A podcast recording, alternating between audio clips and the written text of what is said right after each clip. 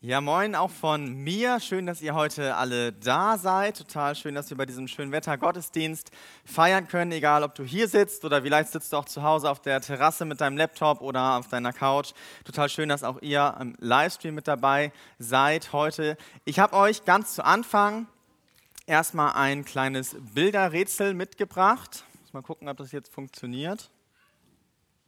Ja, und zwar ist eure Aufgabe jetzt, ihr dürft gleich einfach reinrufen, welche Bilderpaare passen zusammen. Es gibt immer ein Paar, was ähm, passt zusammen. Was würdet ihr sagen? Ruft mal einfach rein. Heute ein bisschen interaktiv. Ja? Also das sind da oben so Wolken, das erkennt man vielleicht nicht ganz so gut, so Gewitterwolken, Sturmwolken. Passt vielleicht zusammen mit dem Leuchtturm, richtig. Und ähm, dann eine Uhr, kurz vor zwölf und Feuerwerk, äh, passt vielleicht auch ganz gut zusammen. Ja? Sehr gut. Eine machen wir noch. Ähm, erkennt man vielleicht auch nicht so gut, das bin ich, der da im Baum hängt. Und das ist eine wunderschöne Frau. Oh, jetzt ist das Bild weg. Hallo? Wenn ich das sage, dann ist das Bild weg. Okay, ist nicht schlimm. Also, was glaubt ihr, was passt hier zusammen?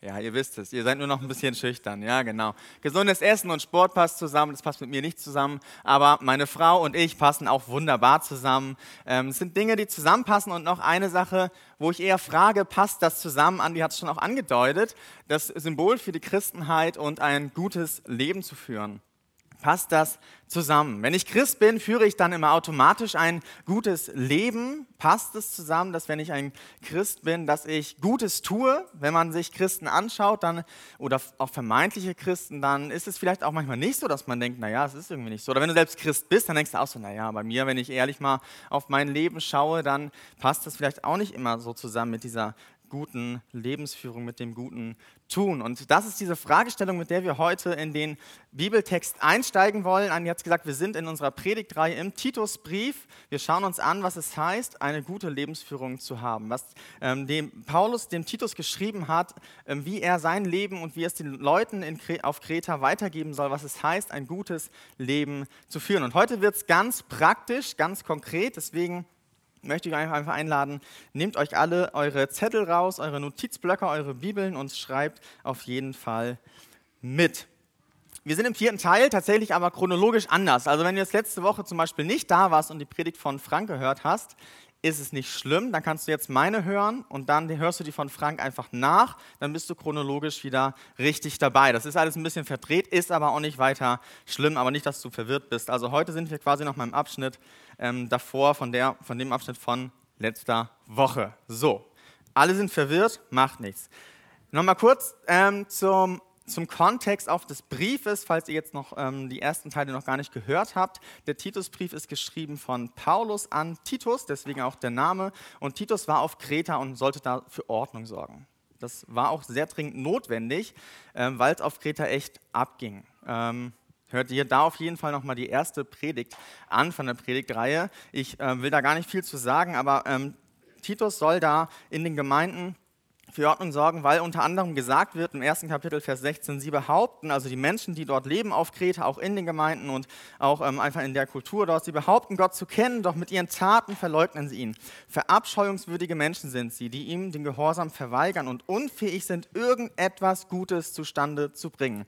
Also sehr heftige Worte hier über die Leute, über das, womit die Gemeinde auch konfrontiert war. Das ist so grob die Situation, in der wir jetzt eintauchen, wenn wir uns in das zweite Kapitel aufmachen. Die Gemeinde hatte diese Herausforderung, dass die Leute echt schlimme Sachen gemacht haben. Dass ähm, aber auch nicht nur die, dass die Nicht-Christen waren quasi, sondern auch quasi die, die vermeintlichen Christen in der Gemeinde, die Dinge getan haben, die, die eigentlich nicht das waren, was gut ist. Nichts Gutes zustande zu bringen. Und da wollen wir jetzt einsteigen in Kapitel 2, die ersten zehn Verse. Schlagt da gerne mit auf, nehmt eure Bibeln mit raus.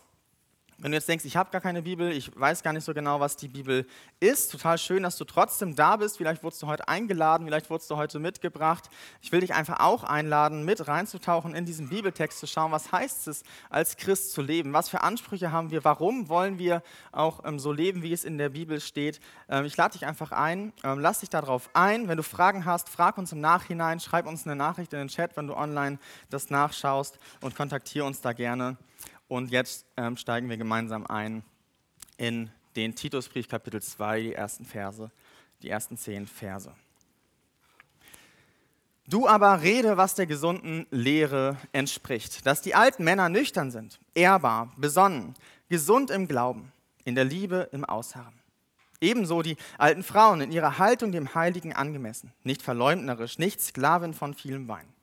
Lehrerinnen des Guten, damit sie den jungen Frauen unterweisen, ihre Männer zu lieben, ihre Kinder zu lieben, besonnen, keusch mit häuslichen Arbeiten beschäftigt, gütig zu sein, den eigenen Männern sich unterzuordnen, damit das Wort Gottes nicht verlästert wird. Ebenso ermahne ich die jungen Männer, besonnen zu sein, indem du ermahne die jungen Männer, besonnen zu sein, indem du in allem dich selbst als ein Vorbild guter Werke darstellst. In der Lehre beweise Unverdorbenheit, würdigen Ernst, gesunde, unanfechtbare Rede, damit der von der Gegenpartei beschämt wird, weil er nichts Schlechtes über uns zu sagen hat. Die Sklaven ermahne ihren eigenen Herren, sich in allem unterzuordnen, sich wohlgefällig zu machen, nicht zu widersprechen, nichts zu unterschlagen, sondern alle guten, gute Treue zu erweisen, damit sie die Lehre unseres Rettergottes in allem zieren.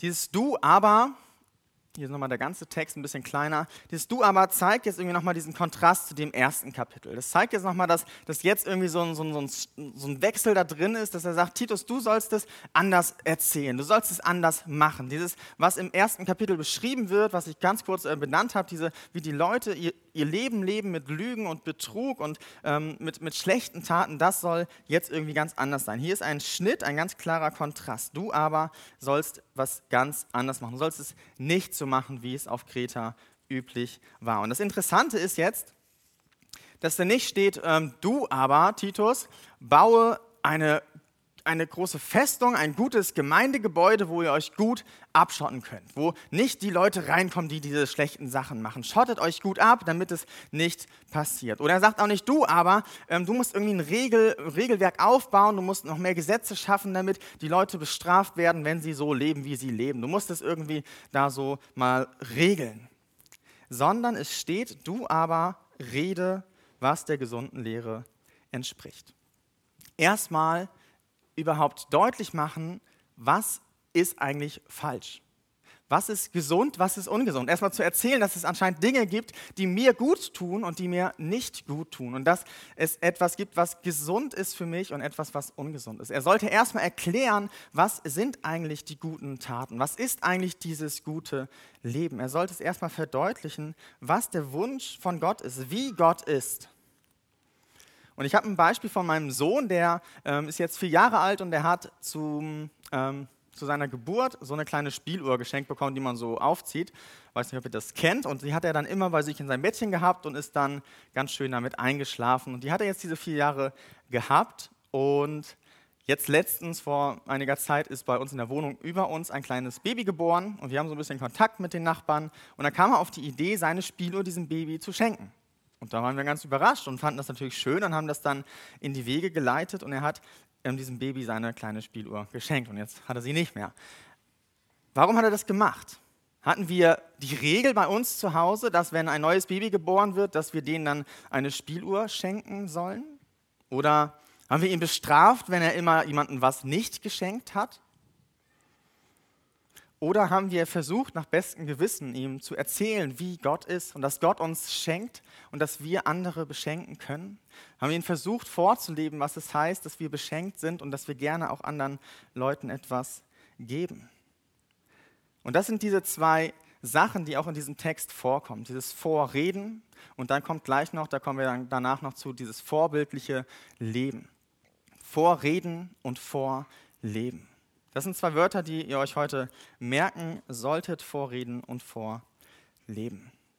Das ist ein Prinzip, glaube ich, wie wir, egal ob du jetzt Christ bist oder nicht, wie wir in unserem Leben wirklich auch Schritte gehen, wie wir uns verändern können. Erstmal also zu diesem Reden. Damit fängt der Text an. Du aber rede, was dieser gesunden Lehre entspricht. Titus soll diese richtigen Werte Gottes, diese Maßstäbe Gottes, die er dann ja alle benennt, erstmal wieder in den Mittelpunkt stellen. Er soll den Leuten sagen, dass etwas gehörig schief läuft. Er soll überführen, wo es nicht so ist und soll erklären, wie es eigentlich wirklich geht.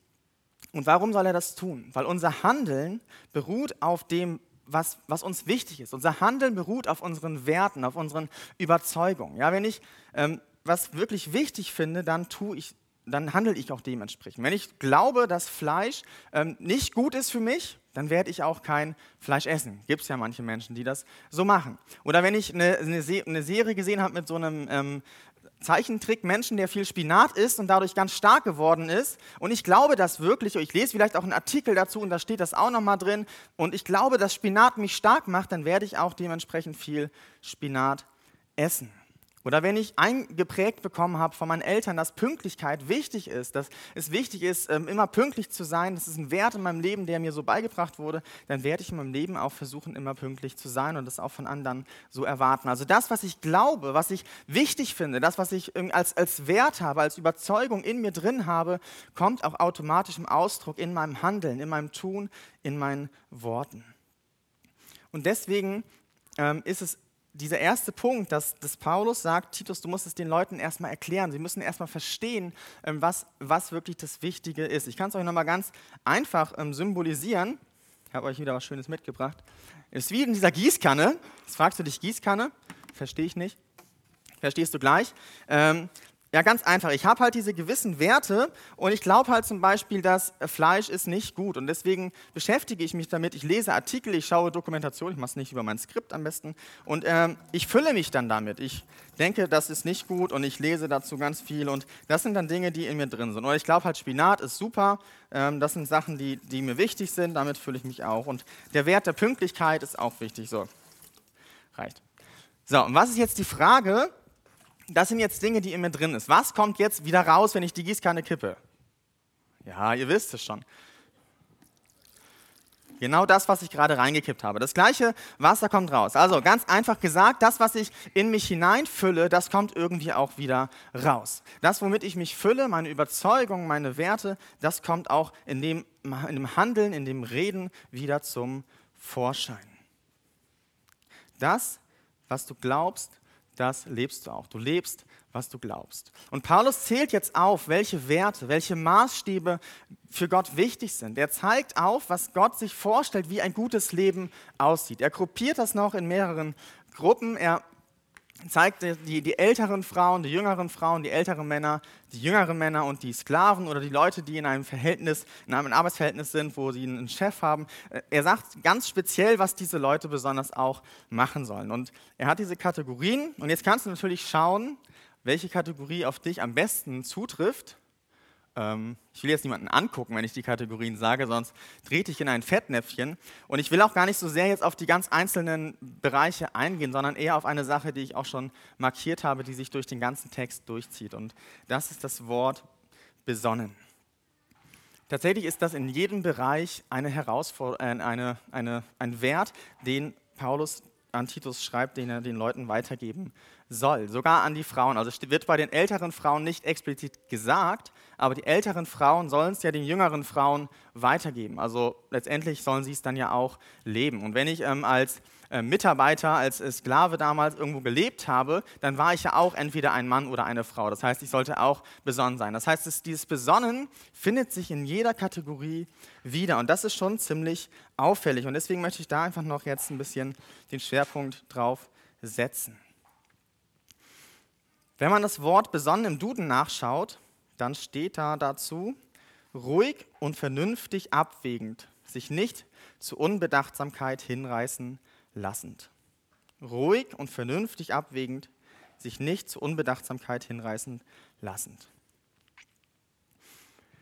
Dieser erste Schritt von Titus an, an die Kreter war, dass er den Leuten gesagt hat, was äh, diese gesunde Lehre ist, was das Gesunde, das Gute, das Göttliche ist. Und daraus folgt dann das besonnene Handeln. Das ist, unterstützt diese Aussage, ähm, in, in die, die, die wir im Text finden. Weil wenn ich erstmal weiß, was wirklich auch in mir drin ist, was wirklich das Gute ist, dann kann ich auch erst darauf zurückgreifen. Wenn ich dann ähm, erst Dinge in mir drin habe, die gut sind, dann kann ich auch erst bedacht darauf zurückgreifen. Nochmal zur Gießkanne. Ja, Paulus hat äh, Titus hat den Leuten dann erzählt, was heißt es eigentlich, ehrlich zu sein. Das ist ja ein Wort, das da drin steht. Er hat, glaube ich, nicht gesagt einfach so, Paulus hat mir geschrieben, ihr sollt ehrlich sein. Fertig. Ich glaube schon, dass er erzählt hat, warum sollen wir ehrlich sein? Warum ist Wahrheit für Gott wichtig? Warum ist es ein Wert, das wichtig ist? Warum sollen wir liebevoll sein? Er hat ihnen das erklärt, er hat ihnen das veranschaulicht, er hat ihn Gott nahegebracht. Er hat gesagt, wie demütig Jesus war und hat gesagt, wir sollen demütig sein. Oder wir sollen ehrbar sein. Er hat es ihnen erklärt und sie haben es wirklich verinnerlicht. Das ist dann das, was in ihrer Gießkanne dann drin stand. Ja, und das, das hat, hat ähm, Titus dann den Leuten gesagt und hat gesagt, das ist das, was, was ein gutes Leben ausmacht. Das ist das, was Gott sich von dir wünscht, wenn du mit Gott unterwegs bist. Und jetzt passiert Folgendes, dass die Leute dann ähm, rumgingen und dann trafen sie vielleicht auf irgendeine Situation, auf, auf eine, ein, weiß ich nicht, jemand, der ihn beleidigt hat oder sie standen vor einer wichtigen Entscheidung und sie mussten eine Entscheidung treffen und jetzt konnten sie besonnen handeln. Jetzt konnten sie darauf zurückgreifen, was Titus ihnen erzählt hat, was sie verinnerlicht hatten. Jetzt konnten sie daran denken, bedacht darauf zurückgreifen und sagen, ah, da war doch was. Als Christ soll ich doch demütig sein. Das heißt, ich schreie ihn jetzt nicht von oben herab an. Als Christ soll ich doch liebevoll sein. Das heißt, ich handle jetzt so und nicht so. Erst dadurch, dass ich es verinnerlicht habe, kann ich dann besonnen und bedacht auf das zurückgreifen, was ich verinnerlicht habe. Ein wichtiger, wichtiger Punkt also um ein gutes Leben zu führen, ist erstmal dieses Vorreden oder wenn ich von, von der anderen Seite schaue, dieses Hören. Das Hören, das Aufnehmen, das Hineinhorchen von dem, was wirklich wichtig ist. Wenn ich ein gutes Leben führen möchte, muss ich erstmal anfangen zu schauen, wie sieht es in mir drin aus? Womit fülle ich meine Gießkanne? Worauf beruht mein Glaube, meine Werte, meine Überzeugungen? Auch wenn wir in der Bibel andere Beispiele uns anschauen, Menschen, die mit Gott gelebt haben, dann war immer erstmal dieser, dieser Moment, der erste Moment, dass sie erlebt haben, wie ist Gott. Mose hat erstmal eine Begegnung mit Gott gehabt am Dornbusch, wo er erstmal gefragt hat, wer bist du überhaupt, wie bist du überhaupt? Und Gott hat ihm, hat ihm gezeigt, wie er ist, wie er heilig ist, wie er gerecht ist. Er hat gesagt, ich bin Jahwe. Er hat ihnen erklärt, wie er ist in dieser Beziehung. Er hat, Mose hat erstmal verstanden, was heißt es eigentlich, was, wer ich bin und wer Gott ist. Oder auch, auch Gideon, der einen Auftrag bekommen hat von, von Gott, hat erstmal viel, viel gefragt. Erstmal musste er verstehen, ist das wirklich alles so richtig? Er hat äh, richtig mit diesem Vlies das rausgelegt und gesagt, das soll nass sein und der Boden trocken und dann nochmal andersrum. Er hat erstmal geprüft, er hat erstmal verstehen wollen in sich drin. Er wollte erstmal diese Sicherheit, dieses Vertrauen aufbauen. Und auch Paulus, der, der ein Bild von Jesus hatte, der ein Gottesbild hatte, das komplett falsch war, brauchte erstmal diese Begegnung mit diesem Jesus. Er musste erstmal sich füllen lassen von dem richtigen Jesus, von dem richtigen Gottesbild, bevor er verstanden hat, was eigentlich das Gute ist, was ich tun kann in meinem Leben. Er dachte, Jesus ist jemand ganz anderes, bis er diesem Jesus wirklich begegnet ist. Das ist dieser erste Punkt, dass ich wirklich schaue, was ist in mir drin, womit fülle ich mich, wie ist mein Gottesbild, wie sind meine Glaubensüberzeugungen und meine Werte zu schauen, was meine eigentlichen Überzeugungen und Werte sind, ist wichtig. Und dafür gibt es auch ein schön klingendes Fachwort, das heißt intrinsische Motivation. Vielleicht hast du es schon mal gehört. Das sind, ist die Motivation zu einem, zu einem Handeln, zu etwas, was ich tue, kommt aus mir selbst heraus. Also weil ich selbst Freude daran habe. Und das Gegenteil ist die extrinsische Motivation. Das heißt, ich tue etwas, weil ich dann was dafür bekomme, zum Beispiel eine Belohnung, ich kriege Geld, wenn ich das tue. Das heißt, ich bin von außen motiviert, etwas zu tun. Und die intrinsische Motivation aber ist viel stärker als die extrinsische Motivation. Das kennst du vielleicht, wenn du ein Hobby hast, was, was dir einfach Freude macht, wo du sagst, das macht mir Spaß, dann, dann ist es für dich auch nicht schlimm, da Geld zu investieren, Zeit zu investieren. Du verlierst dich darin richtig, weil du darin Freude hast und du, du kannst da richtig viel für machen und für tun.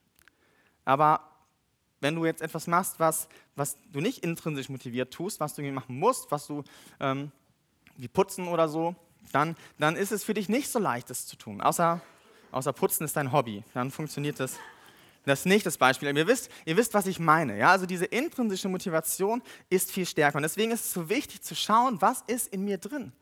Woraus, woraus besteht mein Handeln? Woraus kommt dieses Handeln?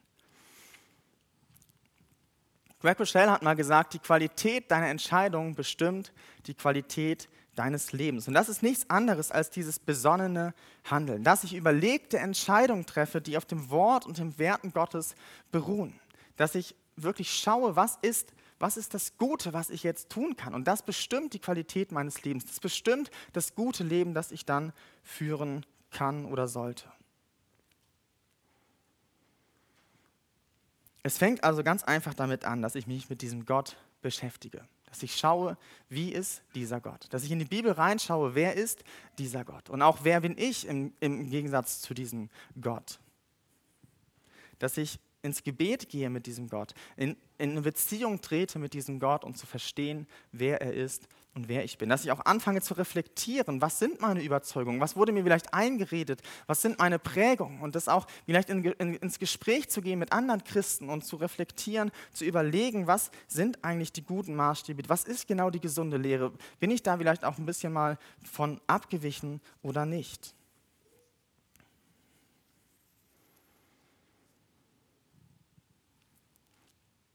Kommen wir noch zum Vorleben.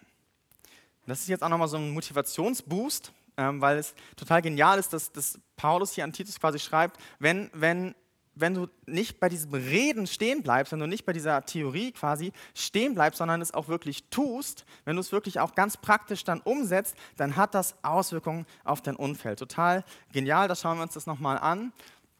Das erste ist, er, er soll Vorbild sein, und zwar der guten Werke. Jeder ist ein Vorbild ihm wird aber gesagt, Titus, du sollst dich darstellen als ein gutes Vorbild. Du sollst bewusst ein gutes Vorbild sein. Kinder lernen ganz viel dadurch, dass sie schauen. Das weiß jeder, der, der Kinder hat, aber auch jeder andere weiß es, dass, dass, dass, dass man beobachtet wird. Das, was ich tue, das, was ich sage, wird gesehen. Du bist ein Vorbild und das ist eine Riesenchance.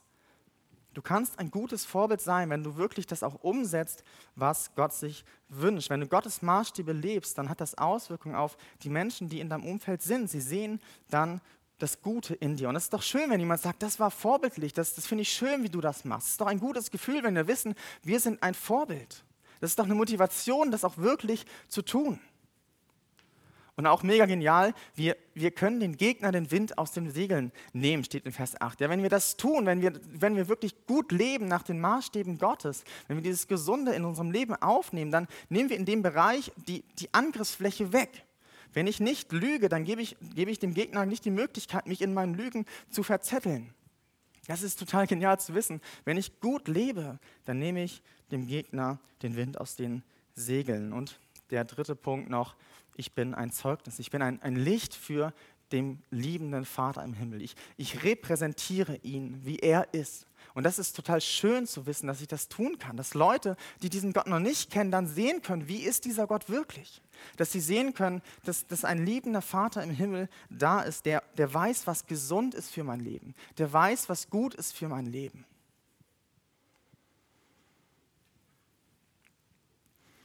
Das sind diese zwei Punkte und das ist ähm, vielleicht auch als Kreislauf zusammenzufassen. Dieses erste ist diese Beziehung zu Gott. Zu schauen, was, ja, was, was was ist eigentlich mit dieser Beziehung in, in mir drin? Also was, was glaube ich wirklich? Wie, wie, wie bin ich? Wie ist Gott? Wer ist Gott? Und was, was ich wirklich irgendwie denke. Und dann, wenn, wenn das irgendwie klar ist, dann kommt da raus, dann sprudelt es doch auch in mir raus. Wenn ich dann anfange, meine Gießkanne zu kippen und wirklich anfange auch so zu leben, dann, dann zeigt das wiederum mein Umfeld, Christen und Nichtchristen, zeigt es wieder meine gute Beziehung zu Gott. Also es ist ein Kreislauf, wenn ich anfange, so zu leben. Aus meiner Beziehung zu Gott kommt mein gutes Handeln. Und das hat automatisch Auswirkungen auf mein Umfeld.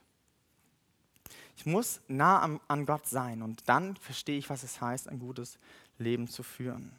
Und wenn ich dann anfange, das umzusetzen, dann hat es auch Auswirkungen auf mein Umfeld. Jesus fasst das auch mal zusammen, die ganzen Gebote mit, mit Liebe liebe deinen Gott von ganzem Herzen, mit deiner ganzen Seele, mit ganzem Verstand und mit deiner ganzen Kraft. Erstmal diese Beziehung zu Gott und das nächste ist dann, und liebe deinen Nächsten wie dich selbst. Dann auch diese Beziehung zu den Menschen, dann auch die Auswirkungen auf unseren Nächsten, auf unseren Umfeld zu sehen. Und das ist genau das, was einfach heute in diesem Text drinsteckt, was du dir mitnehmen sollst, diese zwei Punkte. Vorreden oder hören, dieses Füllen und dann das auch das Leben, das ganz praktische tun. Gut, wie kann das jetzt aber praktisch aussehen? Jetzt war es vielleicht doch viel Theorie für dich. Ähm, was kann ich jetzt in meinem Leben damit anfangen, wenn ich jetzt nach Hause gehe? Du kannst genau bei diesen zwei Punkten anfangen. Entweder du fängst an zu schauen, wie sieht es bei mir innen drin aus? Was ist in mir drin? Womit fülle ich mich? Oder du fängst an zu überlegen, wie kann ich das, was schon eigentlich in mir drin ist, auch die Überzeugung, die ich schon habe, auch wirklich praktisch umsetzen? Wo ist vielleicht etwas, das ich neu lernen möchte? Etwas, was ich neu anfangen möchte? Vielleicht lebst du noch gar nicht wirklich mit Gott oder noch nicht so lange mit Gott oder du hast gerade auch keine so, so nahe Beziehung zu ihm. Dann ist vielleicht dein erster Punkt genau dieser obere Punkt, dass du erstmal schaust, was, was ist das, womit du dich füllst? Was nimmst du in deinen Alltag so auf?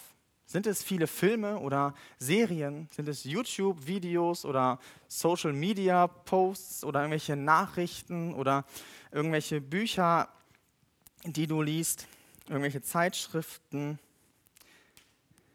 Alles erstmal nicht schlecht. Überhaupt nicht schlecht.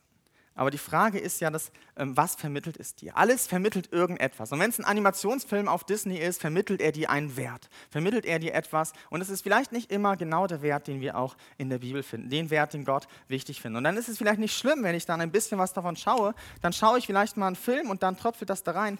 Dann nehme ich das auf, nehme es hin, dann ist es okay. Aber die Frage ist, wie viel fülle ich in mich damit hinein? Also wie viel Raum nimmt es, wie viel Zeit nimmt es auf? Wenn ich die ganze Zeit irgendwelche Filme gucke, irgendwelche Serien schaue, irgendwelche an, an Nachrichten schaue, dann füllt mich das ganz schön viel aus und dementsprechend viel kommt auch davon wieder zum Vorschein.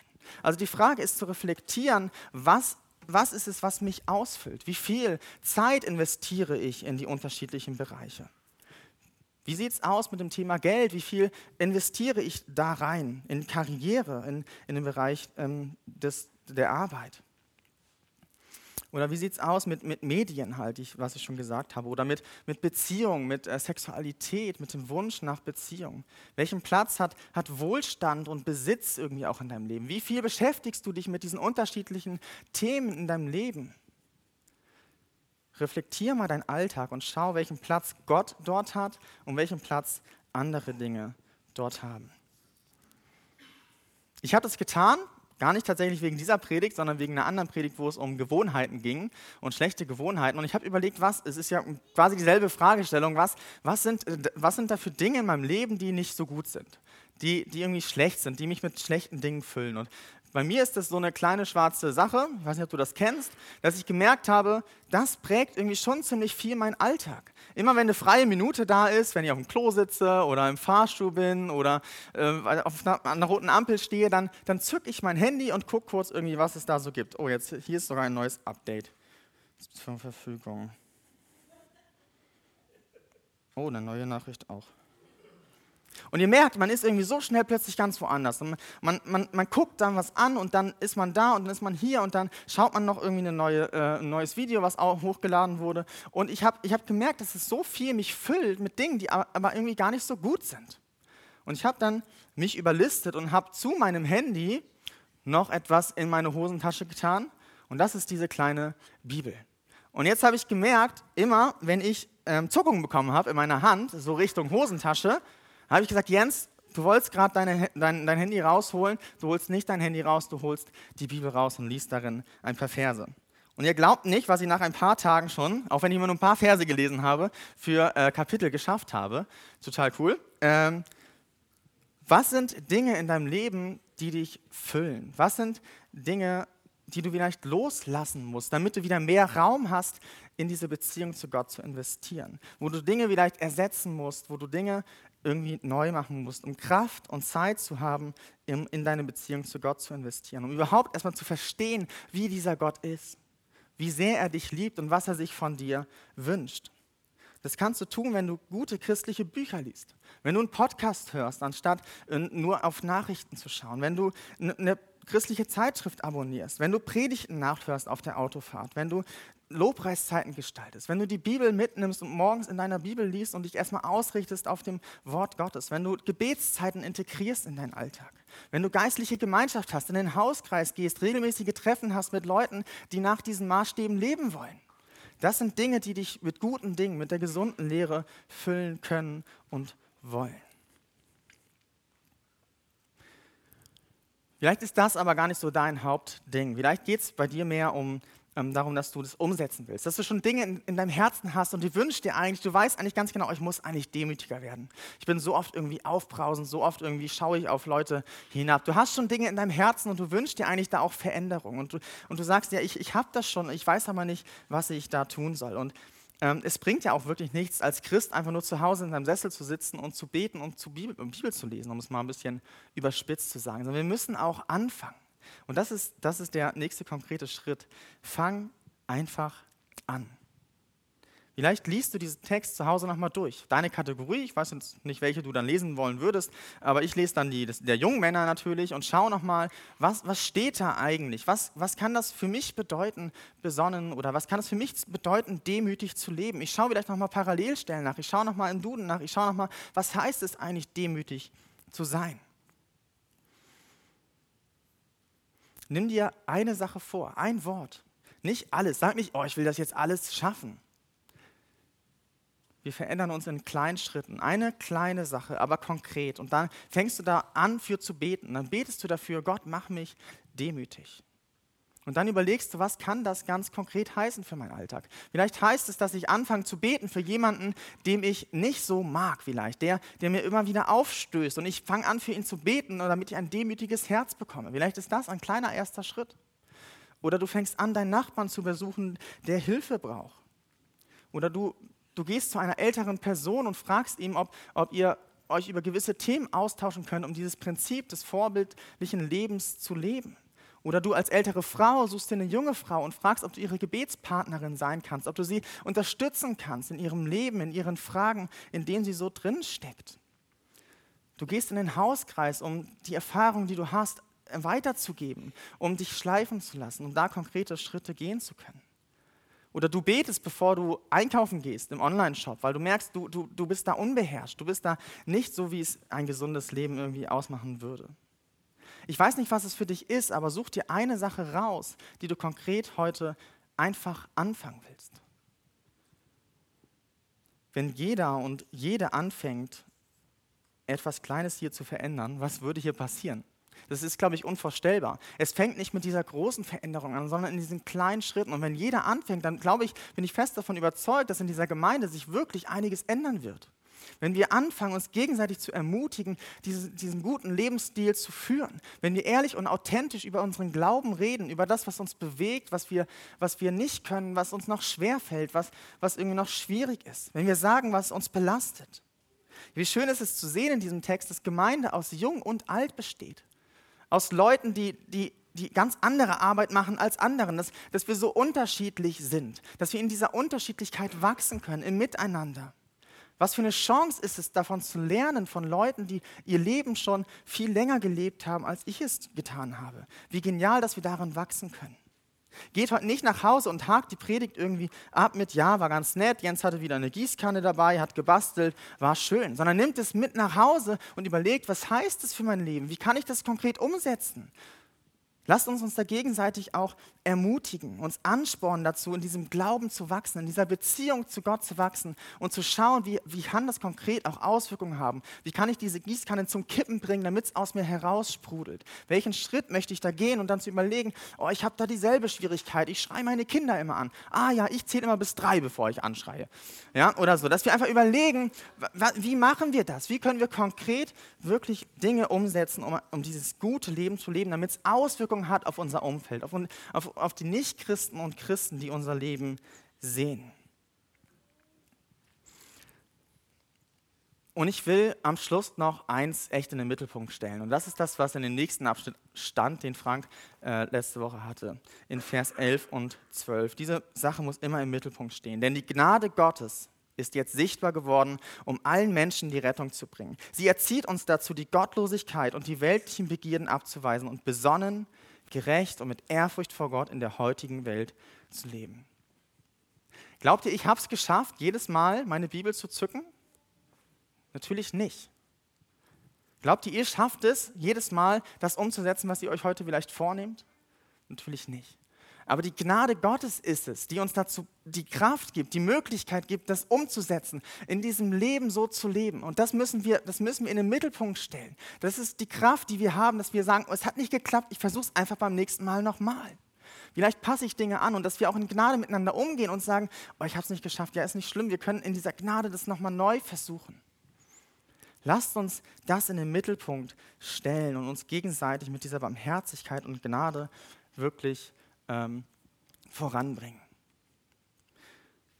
Und vielleicht hast du mit Gott noch gar nicht so viel am Hut, dann äh, möchte ich dich auch ermutigen, darüber nachzudenken, was ist in deiner Gießkanne drin. Womit füllst du dich vielleicht in deinem Alltag? Vielleicht merkst du auch, du füllst dich mit Dingen und du füllst dich und füllst dich, aber du bist irgendwie nie voll. Du merkst, dass nie irgendwie die wirkliche Erfüllung da ist. Du merkst, dass es irgendwie bei dir nicht so wirklich wirklich aufgeht, das Ganze. Und du bist auf der Suche nach wirklicher Freude oder Hoffnung oder, oder Erfüllung in deinem Leben. Dann will ich dich einladen, diesen Jesus kennenzulernen und diesen Vers 11 für dich mit nach Hause zu nehmen und zu überlegen, was das für dich bedeuten kann. Denn die Gnade Gottes ist sichtbar geworden, um allen Menschen die Rettung zu bringen. Jesus ist auf diese Welt gekommen und er ist für dich am Kreuz gestorben.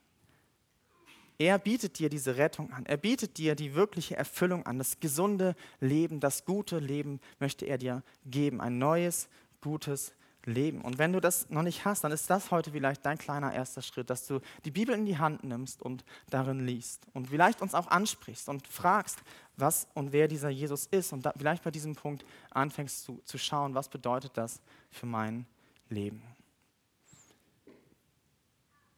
Ich würde jetzt gerne noch beten. Wenn ihr könnt, steht gerne dazu auf. Die Band kann auch schon mal nach vorne kommen und dann wollen wir gleich noch eine Lobpreiszeit haben.